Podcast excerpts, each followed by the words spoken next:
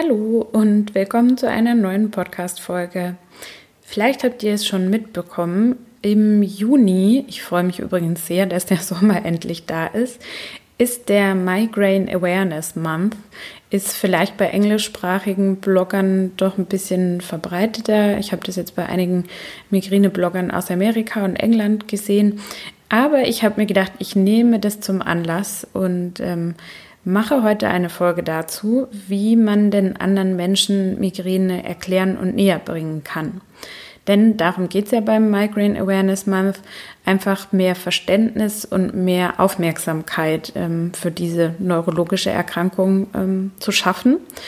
Und ich finde ja, dass das so ein bisschen auch in unserer Verantwortung liegt. Also diejenigen, die Migräne haben, sollten ihre Erkrankung schon verstehen und dann auch anderen erklären können, weil man kann nicht von anderen verlangen, dass sie irgendwie da Verständnis haben und das Ganze verstehen. Da habe ich auch einen, Pod, äh, eine, einen Post letztens zugemacht, auch zum Unterschied äh, Verstehen und Verständnis. Das ist auch ganz wichtig.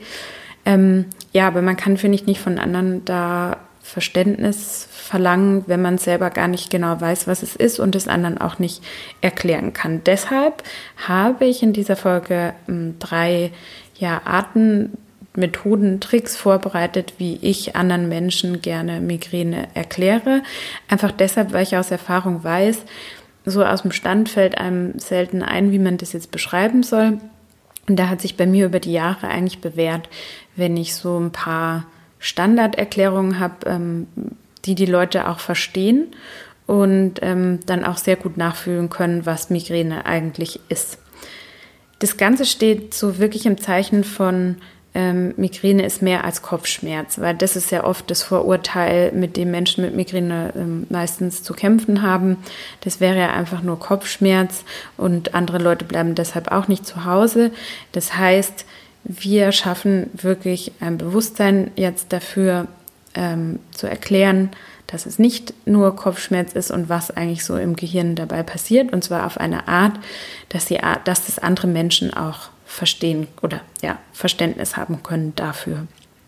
Ähm, ich habe übrigens auch vor längerer Zeit schon einen Instagram-Post dazu gemacht, der hieß, Migräne entsteht im Gehirn und nicht in der Fantasie. Und das ist vorab, finde ich, schon mal ein ganz guter Konter. Ähm, damit kann man ganz schlagfertig sein, wenn einem vielleicht irgendwie ein blöder Spruch entgegenkommt zum Thema Migräne oder wenn man da irgendwie schräg angeschaut wird dafür, dass man jetzt irgendwas Spezielles macht, um Migräne zu vermeiden und andere verstehen das nicht.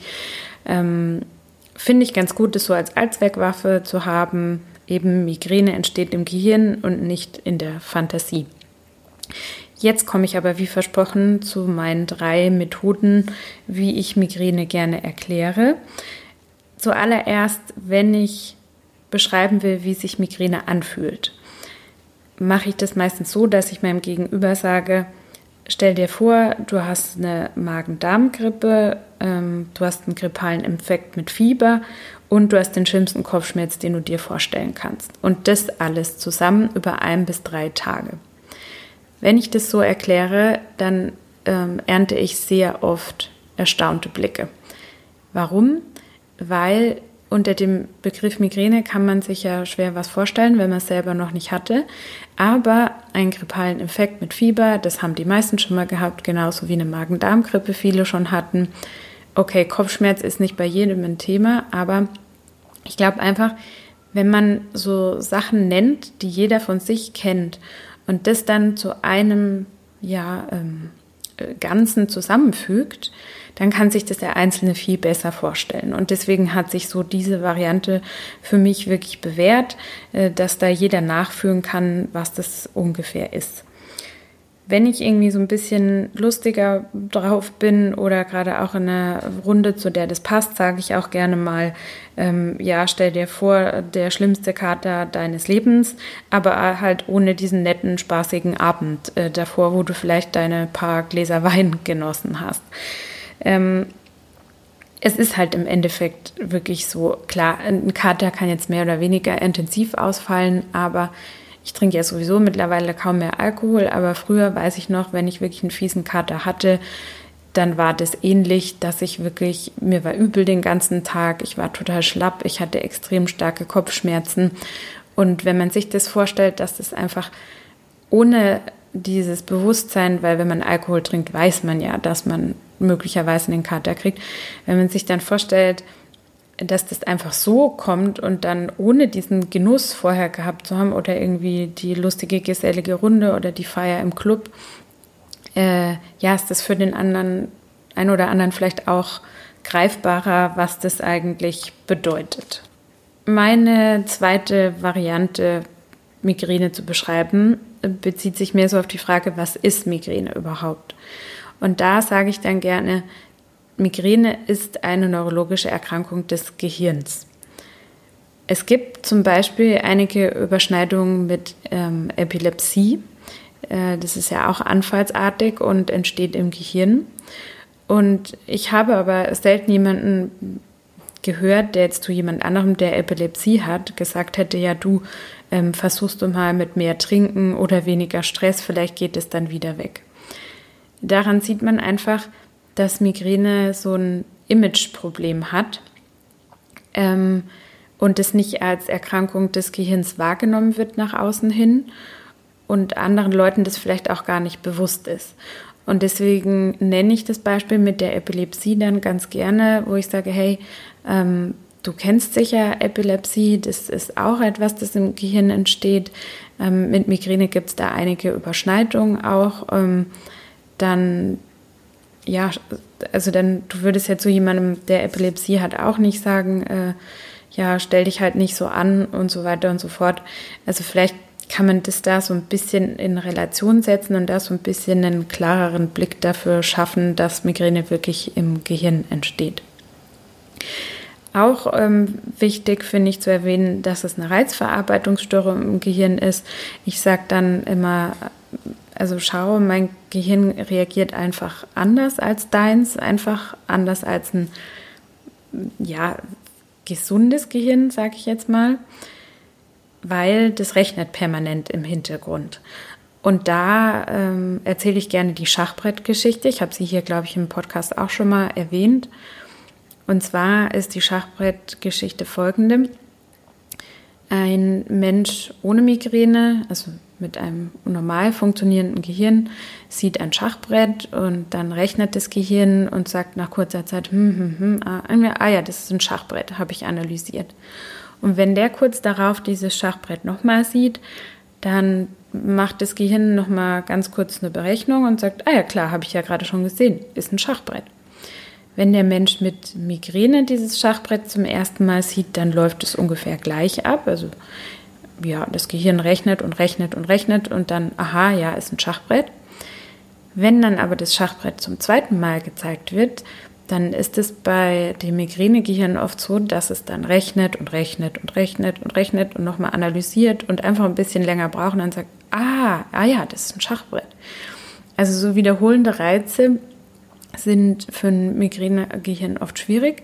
Und ich finde, es bringt einfach so anschaulich rüber, was sich da abspielt. Also, dass einfach viel mehr Energie verbraucht wird und viel mehr im Hintergrund abläuft bei einem Migränegehirn.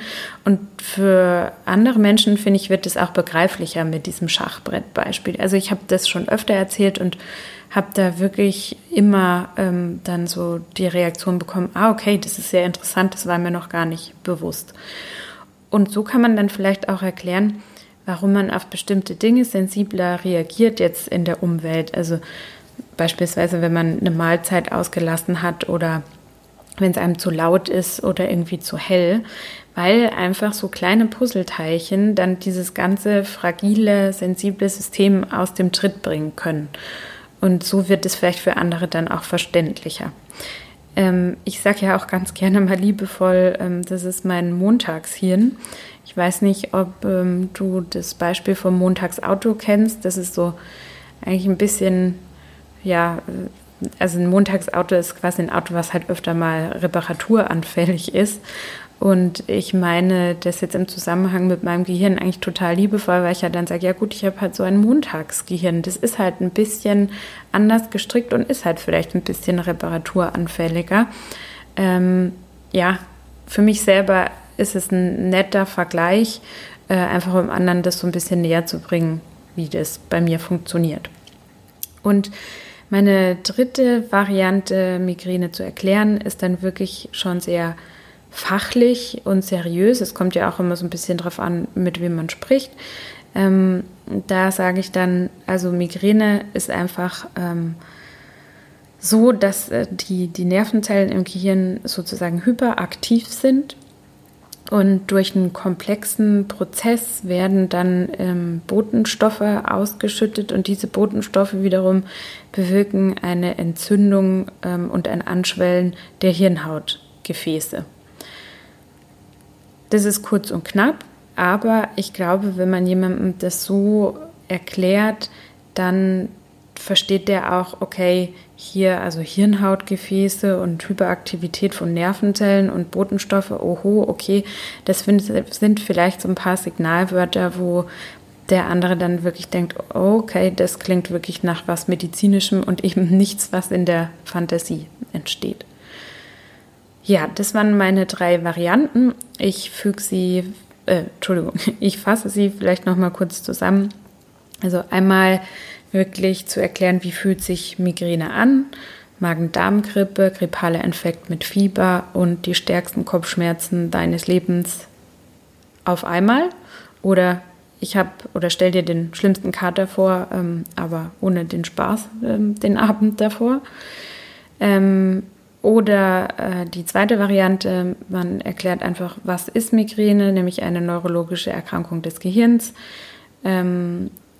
Es gibt Überschneidungen zur Epilepsie. Ähm, es ist eine Reizverarbeitungsstörung, mein Gehirn reagiert einfach anders. Da vielleicht das Schachbrettbeispiel nochmal ähm, erwähnen oder vielleicht eben auch, wenn dir die Variante besser gefällt, mein Gehirn ist halt wie das Montagsauto, ein Montagsgehirn, was einfach ein bisschen reparaturanfälliger ist. Oder dann eben die dritte Variante mit der Hyperaktivität der Nervenzellen, die Botenstoffe, die die Entzündung bewirken und die Hirnhautgefäße anschwillen und ähm, entzünden lassen. Das Mantra für die heutige Folge ist, ähm, das habe ich bei Instagram äh, auf einem anderen Account gesehen, It's okay to live a life others don't understand. Damit will ich einfach nur noch mal daran erinnern, ähm, ja, es ist der Migraine Awareness Month und ähm, ich habe auch Freude daran, anderen zu erklären, was Migräne ist, einfach weil man da noch viel mehr tun muss. Aber wenn am Ende die Leute es nicht verstehen und auch nicht verstehen, warum man so lebt, wie es vielleicht mit Migräne erforderlich ist, dann ist es auch okay. Man muss sich nicht permanent dafür rechtfertigen. Ähm, mir geht es darum, einfach auch dann für sich selber so das Selbstbewusstsein, das Selbstvertrauen zu haben, dass es in Ordnung ist, äh, wenn man da einfach vielleicht ein bisschen spezieller oder auf andere anders wirkt, wenn man halt so ein paar Dinge berücksichtigt, einfach um keine Migräne zu bekommen. Ähm, auf Instagram, das habe ich jetzt ja schon ein paar Mal erwähnt, kannst du mir folgen unter Migräne-Superhelden, Migräne mit AE. Äh, vielleicht hat der ein oder andere auch schon gesehen, es gibt auch mittlerweile eine Facebook-Seite, wo ich immer neue Folgen poste. Also wenn ihr da lieber bei Facebook unterwegs seid, gerne da auch folgen unter ähm, Ich habe Migräne und was ist deine Superkraft? Und ich freue mich natürlich, wenn ihr den Podcast abonniert, einfach weil das hilft, ihn noch bekannter zu machen ähm, oder eine Rezension, ein Feedback da lasst. Ich bekomme immer ganz liebe Nachrichten von euch auf Instagram, da freue ich mich sehr. Ihr habt aber auch die Möglichkeit, dass es einfach noch viel mehr Leute sehen in der Apple Podcast App und äh, ähm, bewerten. Einfach da ganz runter äh, unter die äh, neueste, also unter die erste Folge quasi runterscrollen. Ähm, ihr seht ja immer so ein Bildschirm mit, allem, mit allen Folgen verzeichnet. Und da gibt es so einen kleinen Button mit Bewerten. Da kann man einfach entweder nur Sternebewertungen abgeben oder noch irgendwie ein, zwei Zeilen dazuschreiben. Da freue ich mich sehr, ähm, wenn ihr da euch die zwei Minuten Zeit einfach nehmt. Und dann hoffe ich, ihr genießt die schönen sonnigen Tage genauso wie ich und bis nächste Woche.